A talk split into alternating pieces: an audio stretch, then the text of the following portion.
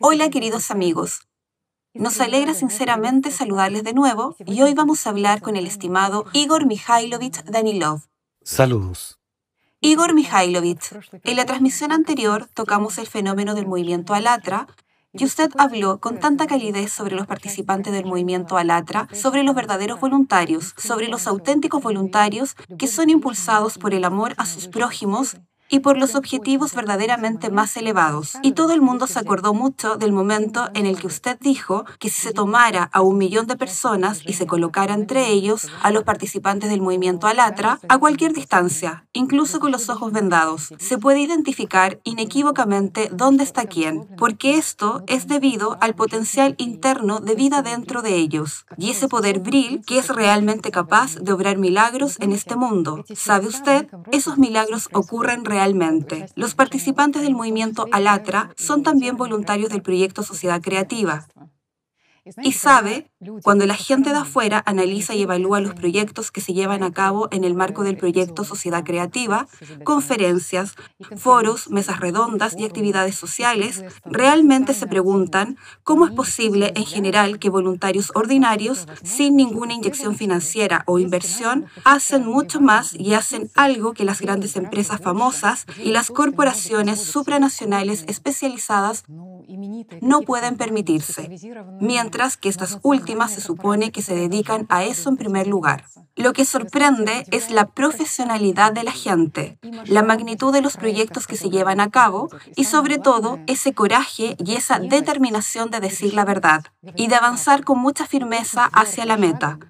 Hacia la meta una meta muy elevada, la meta de salvar a la humanidad, para que todas las personas no solo sobrevivan en este mundo, sino que vivan, me atrevo a decir, como en el paraíso. Tal vez como el Edén, para que este mundo sea el Edén en esta tierra. Y ya sabe, cuando hablas con los participantes del movimiento Alatra, dicen que ellos mismos están bastante sorprendidos del producto resultante en lo que refiere a los foros y conferencias, ya que parece que simplemente hacen su trabajo de forma desinteresada, meticulosa y, lo más importante, con una calidad muy alta, mientras que después simplemente se asombran de los resultados y estos resultados superan con creces cualquier expectativa. De hecho, reciben y ven los frutos de este trabajo. Sabe Igor Mikhailovich, en el formato consumista es muy difícil que la gente entienda cómo, sin esperar gratitud, algún tipo de honor o incentivos financieros, las personas pueden actuar juntas de forma tan amistosa y cohesionada precisamente en beneficio de los demás. De hecho, las personas que están dentro del movimiento tampoco son plenamente conscientes de cómo sucede todo en general, cómo se obtiene tales resultados. ¿Cuál es la fuerza del movimiento Alatra? ¿Cuál es el fenómeno del movimiento Alatra? ¿Por qué es tan eficaz el movimiento Alatra?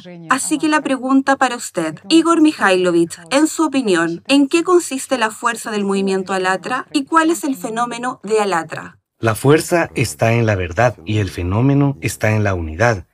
Y es realmente así. Pero ni siquiera has dicho lo más importante, que no todo el mundo nota, pero todo el mundo nota lo que pasa en Alatra. Vamos a explicarlo para que quede claro a nuestros amigos de qué estamos hablando. En todo el mundo, en todas partes, la gente está dividida. Todos somos diferentes en color, en estatus social, en idioma. Bueno, en general, estamos divididos en círculos, estamos divididos en países.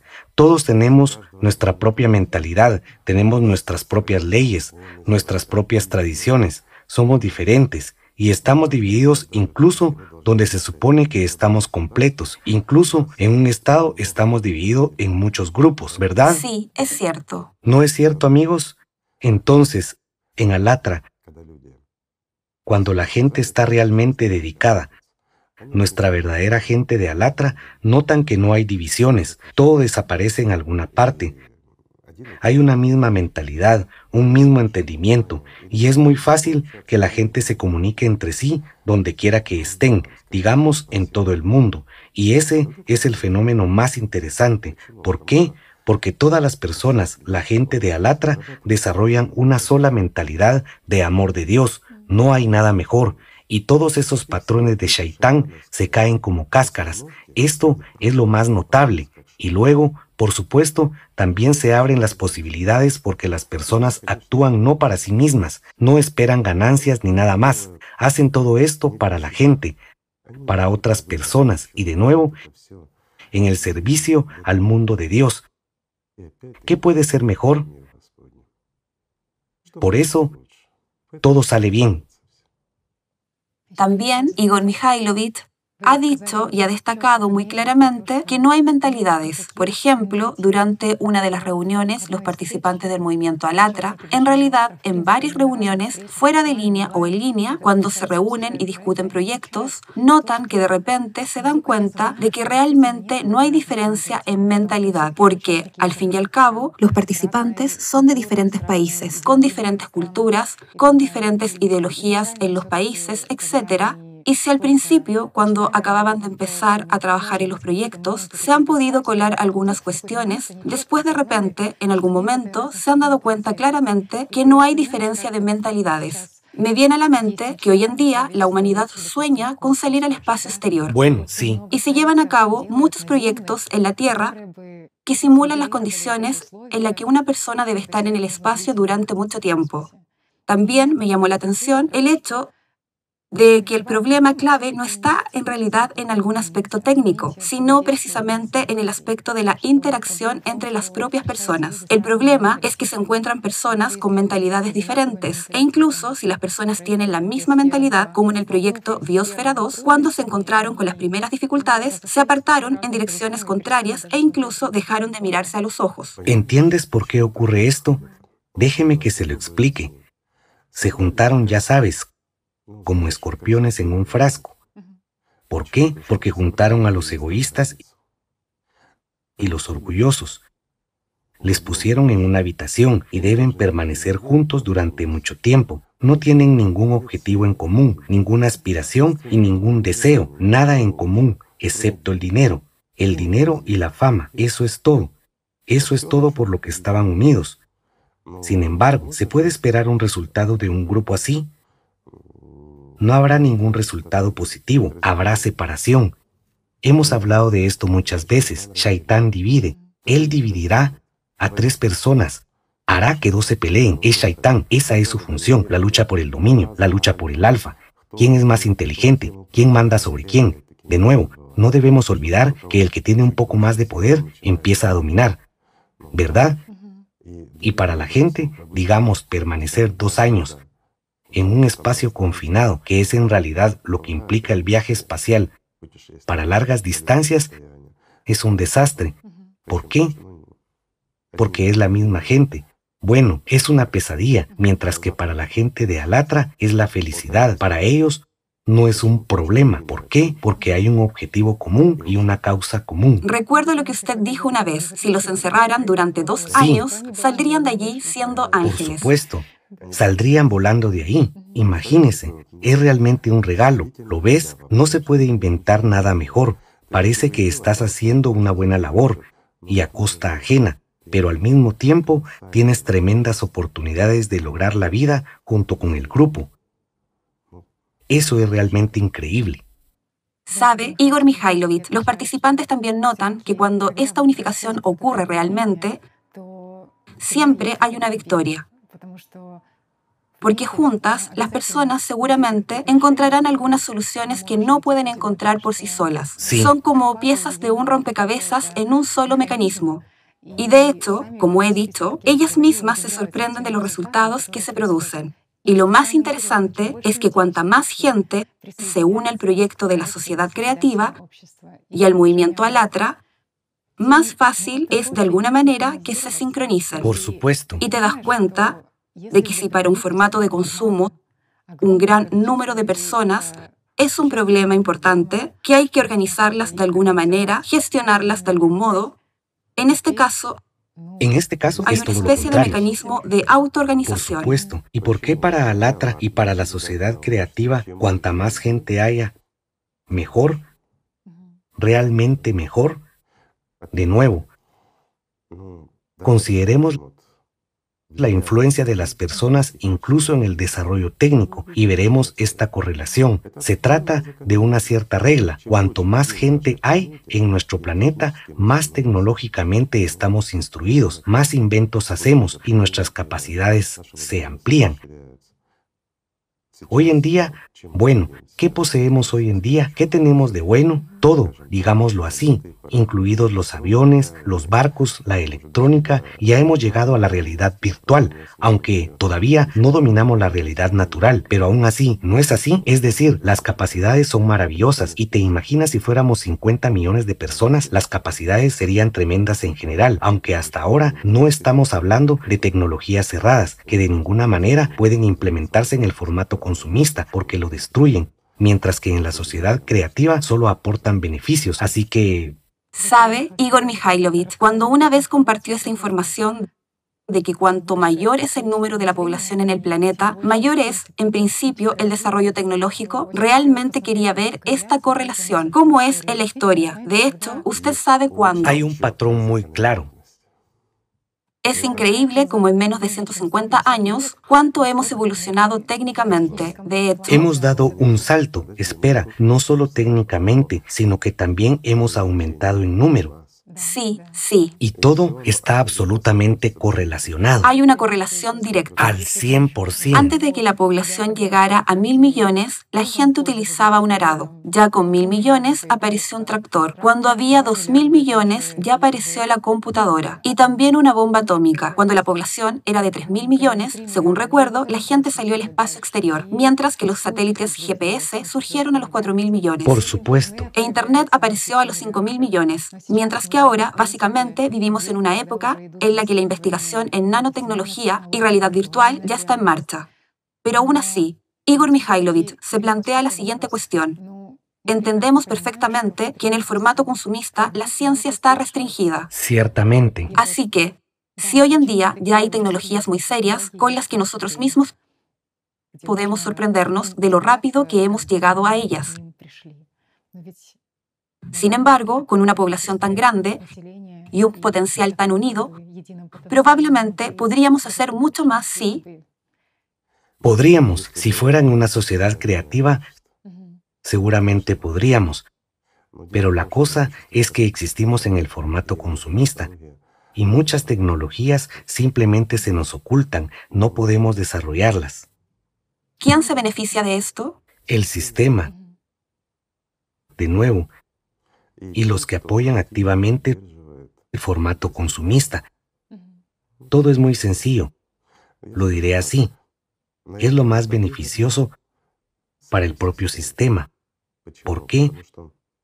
Porque cuando se forma una civilización, la gente empieza a avanzar muy rápido, no solo técnicamente, sino también espiritualmente. Aparecen oportunidades y la verdad empieza a sonar, la verdad real que permite a la gente ganar la vida. Por lo tanto, ¿qué sucede? Ganaremos una cierta energía, mejoramos nuestras propias vidas, mejoramos no solo la calidad de nuestra existencia, lo diré así, sino que aumentamos nuestro potencial espiritual. Por lo tanto, damos menos al sistema. Eso no es rentable para él.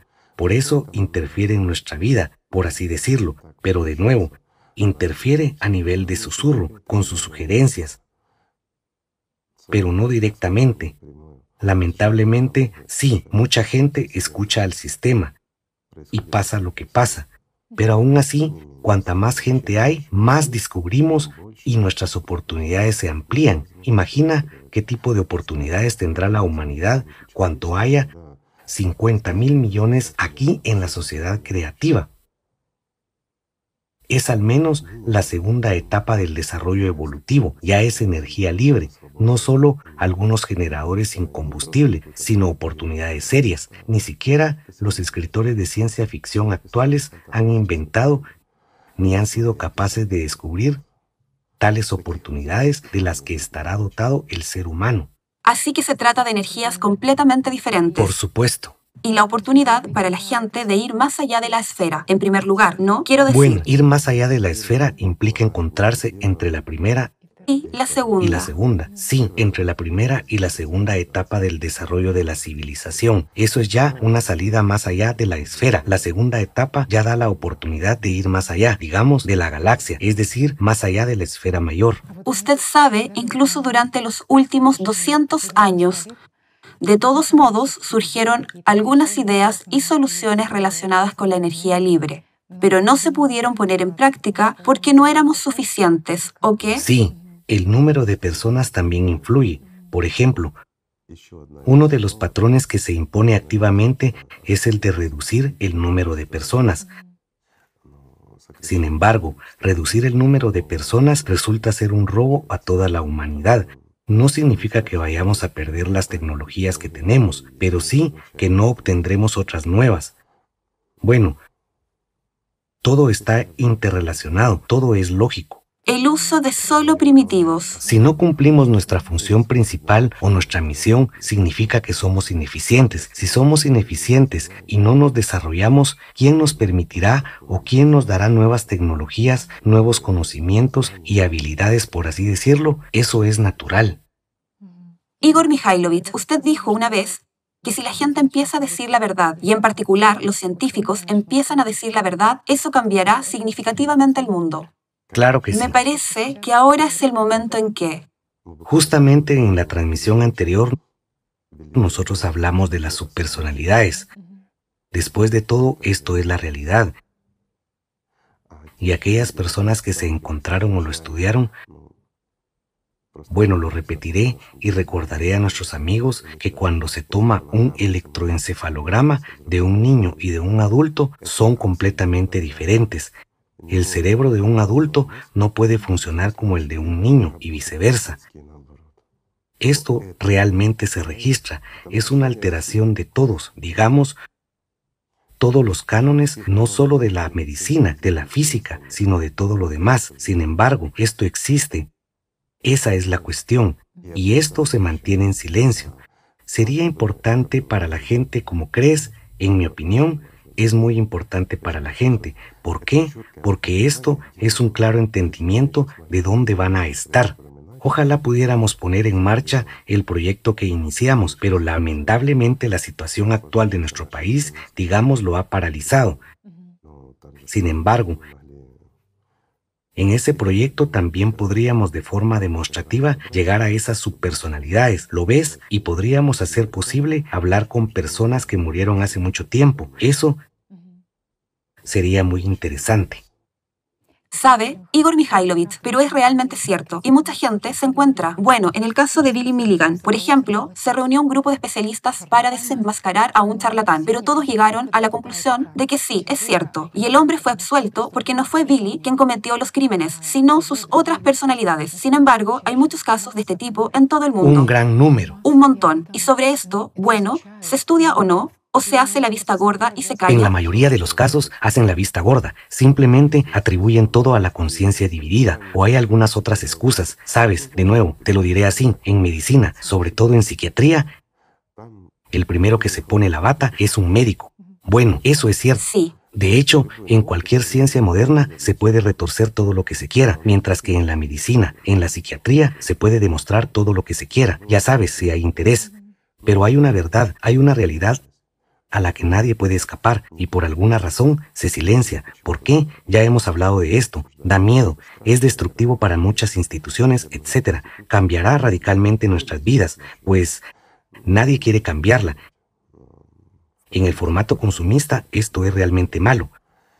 Por otra parte, esto también es malo para la gente. De hecho, ¿cuál es la actividad de esas subpersonalidades? Es enorme, amigos míos. Todo el mundo, si no lo ha encontrado por sí mismo, lo ha visto repetidamente en sus familiares, seres queridos, amigos y similares. Cuando, por ejemplo, se reúne en un grupo de 10 personas, no puede ser que en alguien no haya actividad de su personalidad. Y esto es cierto. La gente ve eso en un grupo. Sí, lo ven. Pueden ver esta manifestación en otra persona. Pueden, se observa. Mucha gente lo nota en sí misma, pero no se acostumbra a hablar de esto. Y cuando la gente tiene alguna manifestación en sí misma, se asusta cuando ya se vuelve bastante molesto, tienen que ir a psiquiatras, recibir tratamiento, etc.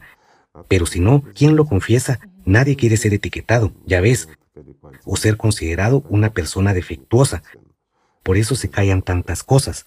Amigos, ¿quién de nosotros no ha visto realmente tales manifestaciones cuando te sientas a hablar con una persona normal y él más o menos cambia de repente. La expresión de sus ojos es diferente, su cara es diferente, es diferente en general. En cierto modo no ha cambiado, pero es diferente. Sientes que es diferente y empieza a hablar fuera de lugar o algo completamente distinto. O estaba sentada una persona simpática y amable y en un instante ya es como un animal. ¿Por qué? ¿De dónde surgió esto? Pasó un instante y volvió a cambiar. En un clic. Por supuesto, ¿Quién nos ha encontrado con eso? Y hay mucha gente que simplemente sueña con este fenómeno después de haber escuchado diferentes cuentos. Cuando una subpersonalidad se manifiesta en alguien y le da un determinado don, se vuelve talentoso, ni siquiera tiene que estudiar, lo sabe todo, ¿ves? Es decir, tiene tal comprensión y conocimiento de idiomas, de cualquier cosa, de las ciencias, de negocios, cuando se le aconseja, se le indica y se le conduce por la vida. Mucha gente dice, me gustaría tener eso, pero obtenemos aquello por lo que pagamos, porque nosotros mismos dirigimos este deseo al sistema. Igor Mikhailovich, la gente realmente envidia tales, digamos, resultados, tal genio y tal educación o algo más de otra persona. Pero, ¿cuáles son las consecuencias para la propia persona en la que se manifiesta una subpersonalidad? Puede ser positiva esta simbiosis de una subpersonalidad y una persona? Verás, si es positiva, depende cómo se mire. Si se mira desde la perspectiva de nuestra vida tridimensional ordinaria, banal, por supuesto que puede serlo, pero de nuevo, ya sabes, es como una conciencia extra, con capacidades expandidas para una persona. No es difícil para ella inventar algo o hacer algo más. ¿No es así? Quiero decir, realmente son pistas. De nuevo, la subpersonalidad percibe el mundo de una manera completamente diferente. No tiene ningún problema en detener a una persona y decirle, no vayas por la esquina de una casa. Por ejemplo, o hacer parar a una persona cuando solo está caminando y escucha una orden. Tiene los cordones desatados. La persona se pone a buscar dónde están desatados sus cordones, pensando, no están atados, esto me apareció. Y cuando empieza a doblar una esquina, oye caer un ladrillo. Es literalmente un instante. No hay problemas para una subpersonalidad. Salvar la vida de su portador. Por supuesto, sí es ventajoso para la subpersonalidad. Igor Mikhailovich. La gente también describe las siguientes situaciones. Supongamos que de repente uno te pregunta, ¿a qué hora vas a estar allí? ¿A qué hora te espero? Una persona dice, respondo automáticamente, en 17 minutos. Y solo entonces trazo una cadena de pensamientos. ¿Por qué 17 minutos? ¿Cómo puedo saberlo? ¿Cuánto tiempo tarda en llegar? ¿Habrá atascos? Etcétera. Pues al llegar al lugar, mira su reloj y nota que ha tardado 17 minutos. 17. ¿Qué es esto? ¿Es obra de la conciencia secundaria o en realidad son las pistas de la subpersonalidad? Es una subpersonalidad. En este caso, es una subpersonalidad. La conciencia secundaria no podrá calcular eso. ¿Por qué? Sí, está conectada al sistema. Sí, pero su función es muy inferior y sus capacidades son, digamos, muy inferiores a las de una subpersonalidad. Para la subpersonalidad no es un problema ver tu ruta y calcularlo todo. Y las capacidades intelectuales de una subpersonalidad son mucho mayores. A muchos de nuestros amigos les puede surgir inmediatamente una pregunta. ¿Por qué no, si las explotamos, podríamos cambiar el mundo? Hay que recordar, amigos, que las subpersonalidades son los muertos y tienen un solo objetivo, comer. Simplemente no tienen otro objetivo. Cuando una vez dijo en la transmisión sobre esto, pero sabe, en la conciencia de muchas personas surgió la pregunta, después de todo, hay familiares y personas cercanas. No sé, hay madres que perdieron hijos o hijos que perdieron a sus padres y ciertamente tienen recuerdos buenos. Algunos episodios aquí en la vida cuando... Por supuesto, pero recuerdan a los parientes vivos y a la gente cercana. Los recuerdan en buenos contextos y es muy difícil darse cuenta de que las subpersonalidades están realmente privadas de todo lo moral y ético. Claro. Cuando ya están en aquel lado, que ellas... Ellas saben, sienten a sus familiares, entienden lo que están haciendo, pero lo harán de todos modos. ¿Realmente tomarán la vida de su persona cercana y querida? Lo harán si tienen tal oportunidad de tomar la vida de su pariente más cercano, a quien amaron locamente durante su vida, o darían fácilmente su propia vida por él o ella después de convertirse en sus personalidades. Si tal su personalidad tiene una oportunidad de tomar la vida, la tomará sin pensar instantáneamente. Bien, para entenderlo permítame darles un ejemplo, amigos. Por ejemplo, Tú con tus seres queridos, tus cercanos, las personas más queridas por ti, deciden ir a dar un paseo. Es invierno. El río con una corriente rápida está cubierto de hielo. Todos pasean. Tu familia y tus cercanos deciden dar un paseo y tú también. El hielo parece ser firme, todo parece estar bien, pero justo debajo de ti se derrumba. Caes al agua. Intentas salir. Te agarras del hielo pero se rompe y sientes que se te arrastra bajo el hielo. Te das cuenta de que en un instante más y serás arrastrado a este abismo, a esta oscuridad. Pero aquí, sobre el hielo, están de pie tus queridos y cercanos. Entonces, ¿no te agarrarías de sus pies? Una simple pregunta. Como una ramita salvavidas. Por supuesto, lo harás. ¿Y quién dentro de ustedes lo hará? Después de todo, estás poniendo a tus parientes bajo una amenaza. Y ahora mira la situación que tenemos aquí, ¿de acuerdo? Parece que estás poniendo a tus cercanos y queridos bajo una amenaza, pero por otro lado es una oportunidad para que sobrevivas, porque no puedes agarrarte al hielo y te está arrastrando la corriente. También recuerdo que usted dijo que aquí una persona experimenta esta emoción de miedo y pánico durante 90 segundos, durante el tiempo que dura esta reacción química. Exacto. Mientras que allí la gente está constantemente en este estado, el estado de pánico, el estado de miedo. Es un estado oprimido. Y entienden perfectamente que esta es su única oportunidad para aliviar el dolor. Ciertamente. Y para al menos algún tipo de vida. Igor Mikhailovich, sucede que, cuando usted dijo una vez que las subpersonalidades influyen en una persona, Influyen. me pareció que eso sucede en esos momentos en que uno recuerda las subpersonalidades y le transmite fuerza. No, veamos algunas familias. ¿Quién no ha oído hablar de eso o quién no conoce tales familias? Por ejemplo, vivía una buena familia con muchos hijos. Una persona muere y literalmente en un mes o dos muere la segunda persona, la tercera, la cuarta, la quinta y es como si fuera prescrito. En el plazo de un año puede morir la mitad de los familiares. La pregunta es, ¿por qué? Porque el primero que falleció se convirtió en una subpersonalidad bastante fuerte y empieza a arrastrar a los demás tras de sí. Bueno, no es necesariamente y no siempre la gente tiene que morir e irse después de él. ¿Cuánto mal hace una subpersonalidad? La gente empieza a enfermar, todo empieza a desmoronarse y a derrumbarse, surgen un montón de problemas, de nuevo surge la irritabilidad en las personas, pierden el sueño, ya sabes, todo eso se sobrepone uno sobre otro. Sí, hay una excusa. Bueno, hemos perdido a una persona cercana y querida, hemos pasado por estrés, por eso han surgido muchas enfermedades. Sí surgieron, pero muchas veces es solo una criatura hambrienta.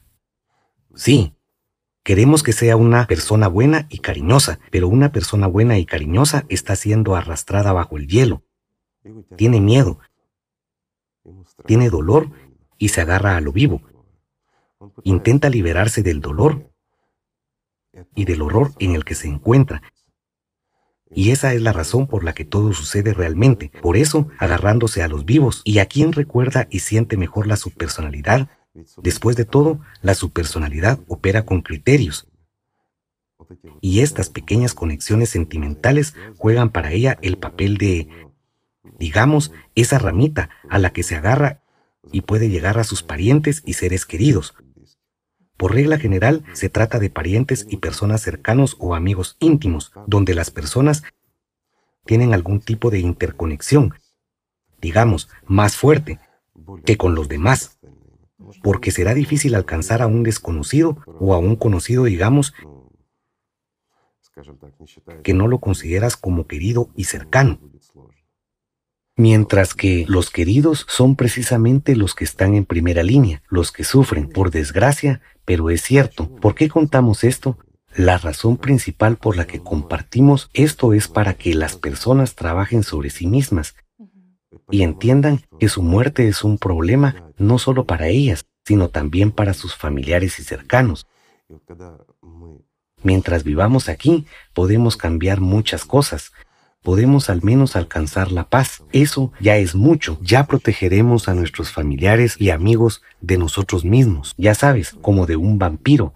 De hecho, porque no los comeremos. Incluso esto merece la pena. Sí, es un verdadero cuidado Por supuesto. del prójimo y de uno mismo. ¿Por qué?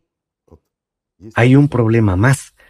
La conciencia humana excluye la comprensión de la muerte como tal, y una persona no se da cuenta, solo teóricamente entiende que morirá, pero no cree en esto. La conciencia excluye esto. Se han realizado experimentos de este tipo y se ha estudiado esto. Sí, es cierto. Los médicos israelíes comprobaron la actividad cerebral. La conciencia no quiere en absoluto. Se niega percibir la muerte de ninguna manera, relacionarla con la persona, simplemente se niega a percibir su propia muerte. Por supuesto, y esta renuencia de nuestra conciencia es lo que realmente hace que, ya sabes, lo diría así, que las personas sean incrédulas, sean egoístas, perezosas, etc. Y la gente no se preocupa por su destino después de la muerte hasta que se enfrenta a él. Tristemente, es cierto. Igor Mikhailovich, y sí, Nuestros espectadores también describen las siguientes situaciones. Cuando una mujer está, digamos, en el trabajo y de repente aparecen en su conciencia algunas imágenes. Hay algunos lugares que definitivamente no conoce, diálogos de personas que definitivamente no conoce, y esto sucede de vez en cuando. ¿Qué es esto? ¿Qué es este fenómeno? Puede ser cualquier cosa, como dicen los psicólogos o psiquiatras. Nuestro cerebro es capaz de componer algo a partir de fragmentos, de dibujar algo y así, es decir, de llenar los vacíos que no están llenos, digámoslo así. Somos capaces de recordar cosas que vivimos accidentalmente en alguna ventana mientras viajábamos o en la televisión, etc. Pero esto no son más que justificaciones de las personas que no pueden explicar realmente lo que ocurre y por qué nuestro cerebro nos dibuja estas imágenes, mientras que todo es muy, muy sencillo.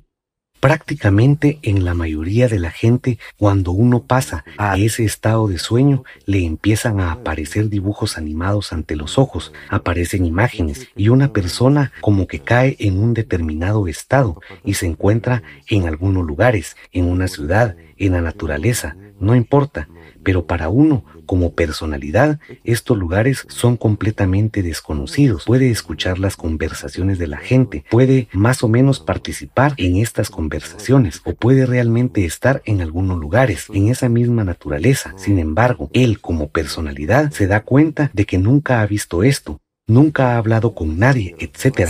Nunca ha estado ahí y en general no tiene nada que ver con eso. Esto es 100% una subpersonalidad, es su salida y sus recuerdos. Recuerdo que una vez usted dijo que de esta manera la subpersonalidad agita y tambalea a la personalidad, Por supuesto. que de esta manera quiere acumular fuerza. Pero en ese momento absorbe nuestra atención, nuestra vida, y se hace más fuerte. Y cada vez que se fortalezca, aumentará su influencia sobre nosotros. Eso ya es una subpersonalidad activa. Si una persona no tiene subpersonalidades activas, prácticamente no tiene esos fenómenos. Lo que ha visto y lo que necesita surge en su cabeza. No tiene esas imágenes que no se pueden explicar con nada, simplemente no las tiene, hay una ausencia total de ellas, pero cuando una persona tiene tales imágenes fantasiosas o impuestas o digamos incluso obsesivas, un cierto sueño que se repite todos los días, uno y otro. Con frecuencia. Sí, con cierta frecuencia. Eso es una subpersonalidad al 100%. Lo notamos en nosotros mismos, pero a veces no queremos creer que también nos están comiendo. ¿Cuántos casos hay cuando sin motivo alguno una persona empieza a sentirse mal de repente. Entiendes que el tiempo no ha cambiado, no pasa nada, no has tomado nada, no pareces estar enfermo, pero tu estado es tan abatido como si alguien te hubiera exprimido, como si hubieras estado trabajando todo el día. Pero perdona, no has hecho nada todavía, pero ya estás como agotado. Digamos, en este momento basta con que te tumbes y te relajes, que te relajes y observes lo que ocurre en la conciencia y verás imágenes fragmentadas en el sentido literal de la palabra. Sentirás que alguien está viviendo como en paralelo contigo. Hay alguien ahí. No estás solo en el mismo espacio. ¿Cuántas veces hemos sentido eso? De nuevo, ¿por qué algunas personas tienen miedo de andar por la noche? Claro, podemos ver algo con nuestra visión periférica o algo más. Más frecuentemente lo sentimos. Hay una regularidad más. ¿Por qué la noche es el momento más conveniente para las terceras fuerzas? En cualquier caso, no las subpersonalidades, sino las terceras fuerzas ataquen a una persona. A propósito, para la subpersonalidad es más fácil después de la puesta del sol que mientras el sol está en el cielo. Cuando la luna es más luminosa, peor. Sí, es cierto, guna de la ignorancia, como dicen también en las religiones orientales, es esta hora del atardecer. Sí. ¿Y por qué es exactamente en este momento que las subpersonalidades se activan en un humano? Bueno, lo diré así. Si lo consideramos desde el punto de vista de las energías, la carga de fotones es mucho menos intensa. El espacio está enrarecido. De nuevo, la física alatra. Física banal. La banal. Sí, estoy de acuerdo. No es física banal. La física banal no explicará eso. Física primordial. La física primordial lo explicará. Estoy de acuerdo. Sí, Igor Mikhailovich, hay tales situaciones.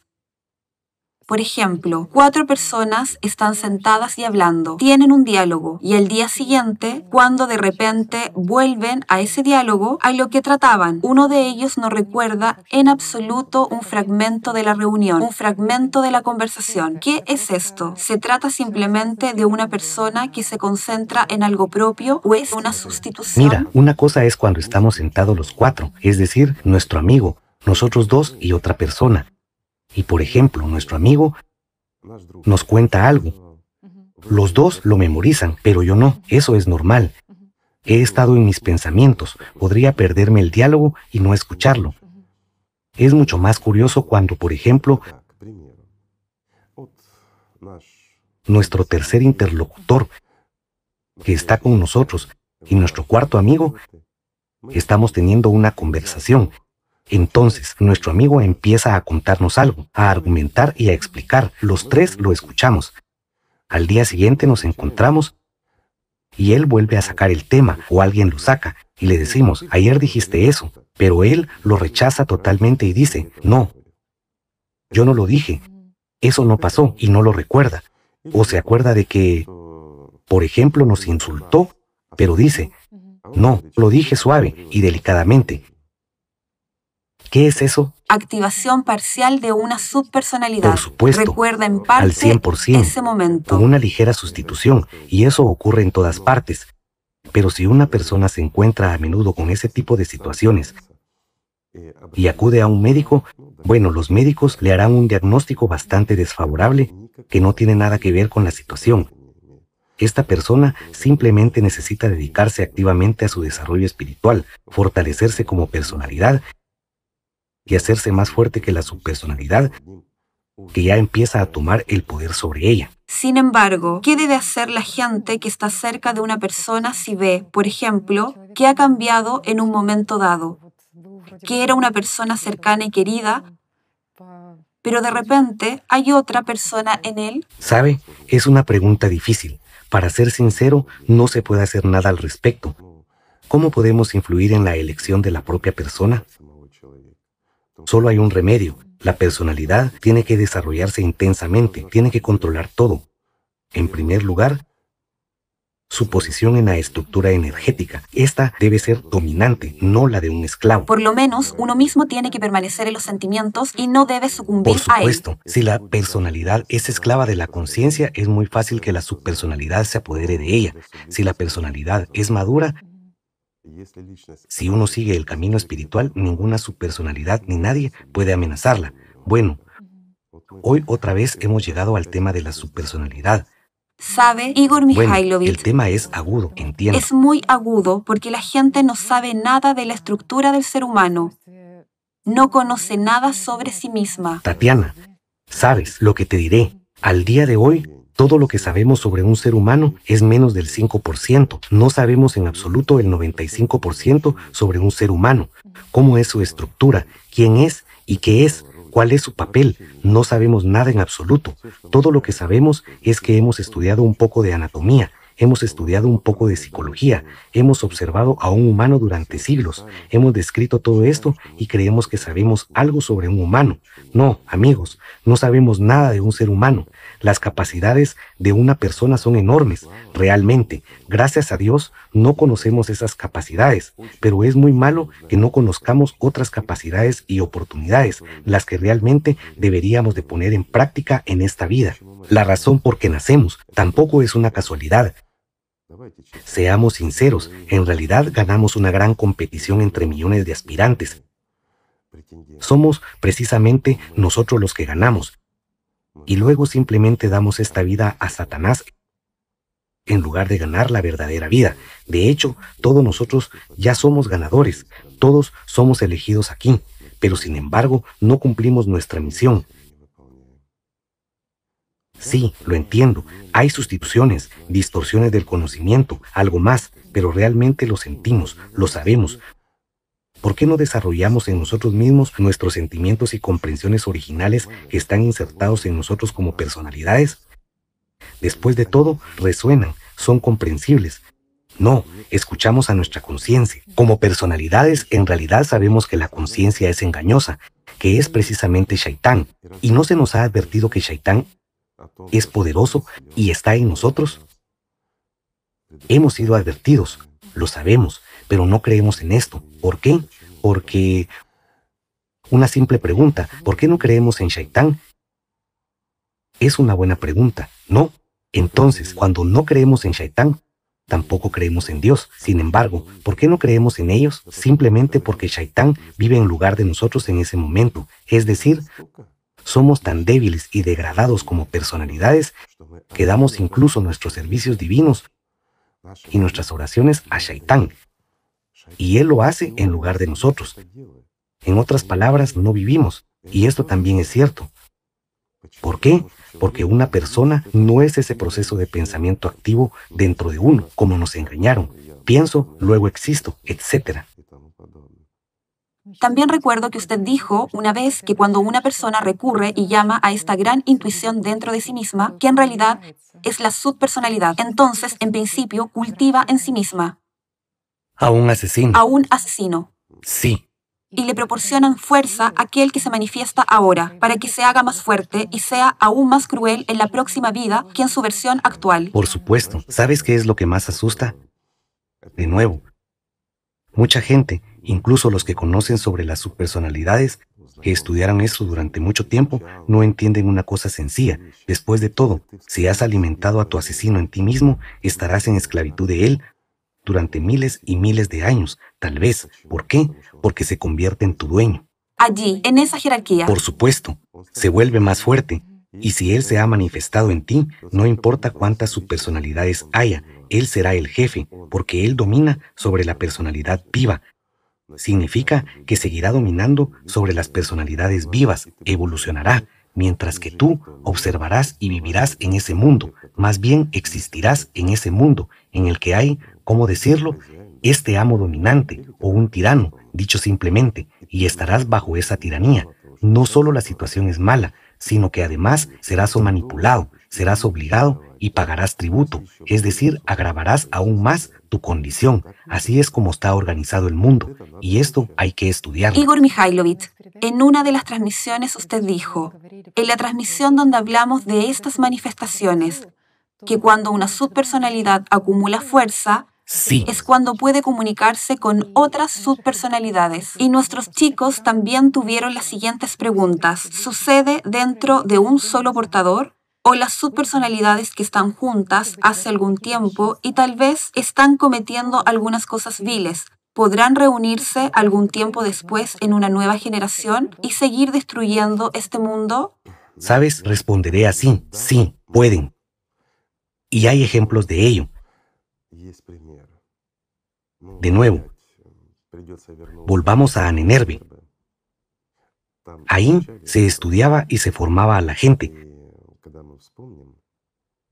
Cuando recordamos el juicio sobre ellos, algunos altos cargos de su jerarquía se reían del juicio y no tenían absolutamente nada de miedo. ¿Sabes por qué? Porque estos funcionarios de alto rango formaban parte de un determinado círculo de personas que se dedicaban a acumular poder y similares, utilizaban prácticas ocultas, digámoslo así. ¿Qué les aportaron esas prácticas? Aprendieron a manejar y a acumular la energía bril. Naturalmente, comprendieron que después de la muerte serían la subpersonalidad dominante. Y después de su muerte física, de todos modos serían capaces de tomar el control sobre la personalidad. Además, serían capaces de conectarse entre sí. ¿Es posible? Es posible. Sí, es posible. Sabe, Igor Mikhailovich, nuestro tema de hoy, aunque hemos llegado al tema de las subpersonalidades, está claramente correlacionado con el proyecto Sociedad Creativa. Le explicaré por qué. Porque cuando ves algunas partes de nuestro mundo en el que vivimos, te das cuenta de que ciertas regiones se parecen simplemente a un infierno en la Tierra. Un infierno que ha sido creado por la propia gente. Sí. Y siempre hubo una pregunta. ¿Cómo pudieron las personas llegar al punto de crear precisamente este escenario en el planeta? ¿Por qué no hay un paraíso en la Tierra donde todo el mundo sería feliz? ¿Por qué habría que llevar ciertas regiones del mundo a un estado tan deplorable que... La mayoría de las regiones, digámoslo así, ¿poseen las personas libertad, verdadera libertad aquí? No. ¿Son los dueños de sus propias vidas? Bueno, dentro de ciertos límites. Lo diré así, como una cucaracha en un frasco. Tienes libertad dentro de un frasco, no más. ¿No es cierto, amigos? Y también me gustaría mencionar el siguiente punto. Ahora hemos hablado de un grupo de esos individuos y vemos que hoy en día hay un gran auge en este tema. Los inteligentes lo entenderán, mientras que los tontos no necesitan esto. Estos son hechos que se confirman. Resulta que esas subpersonalidades tienen una influencia mucho mayor de lo que una persona espera. En realidad, la gente teme más a los vivos que a los muertos. Bueno, ¿No es así? A algunos vivos la gente también debería temer, especialmente a aquellos que están controlados por los muertos. Así es el mundo, y por desgracia, esto es cierto. Usted sabe, Igor Mikhailovich, precisamente en esos momentos uno se da cuenta de lo importante que es para la humanidad tener ese núcleo espiritual. Esas son las personas que no solo transmiten la verdad, sino que seguramente viven de esa verdad. Esa es la Que clave. alimentan esa vida dentro de sí mismo. Digamos, ¿es posible cambiar este mundo? Es posible, pero solo aquellos que realmente aman a Dios pueden cambiarlo. ¿Por qué? Porque solo la luz puede enfrentarse a la oscuridad. Y todo aquel que ama a Dios de verdad, verdadera y sinceramente, no en la palabra y no para los vecinos, sino desde el fondo de su corazón, esa es ya una persona que cambia el mundo para mejor. Lo diré suave y cuidadosamente. Y esa persona tiene un futuro maravilloso. De hecho, tenemos dos opciones, y hemos hablado de ello muchas veces. No vamos a profundizar en este tema. ¿Por qué? Porque no podemos decir la verdad, porque hoy hemos insinuado esa verdad y esa realidad que existe en este mundo. De hecho, los inteligentes entenderán por sí mismos lo que les hemos dicho en nuestras pausas. Lo diré así, Entre líneas. entre líneas. Sí. Entonces, si no devolvemos este mundo a los vivos, habrá un segundo escenario. Y es justo. Por lo tanto, tiene que haber mucho más vivos. Así es. Tiene que haber mucha más vida. Y la vida es el amor, ¿verdad? Sí, el mayor poder. Así que, amigos míos, empecemos simplemente con el amor del uno por el otro. Gracias. Muchas gracias, Igor Mikhailovich. ¿Sabes? Honestamente, amigos, estos son temas interesantes. Entiendo que ustedes son cautivados por ellos, pero estamos muy, muy limitados en nuestra capacidad de traer esta información a ustedes. ¿Por qué? Porque nos vemos obligados a callar, por desgracia, sobre muchas cosas. Pero sabe, Igor Mikhailovich, otra peculiaridad de los participantes del movimiento Alatra es que incluso en el marco del proyecto, cuando se da una sola pista y se habla de algo que queremos hacer, no hace falta terminar la frase, porque todos lo entienden muy bien en algún nivel no verbal. Así que, ¿Sabes por qué? Porque el amor une. así es. Gracias amigos.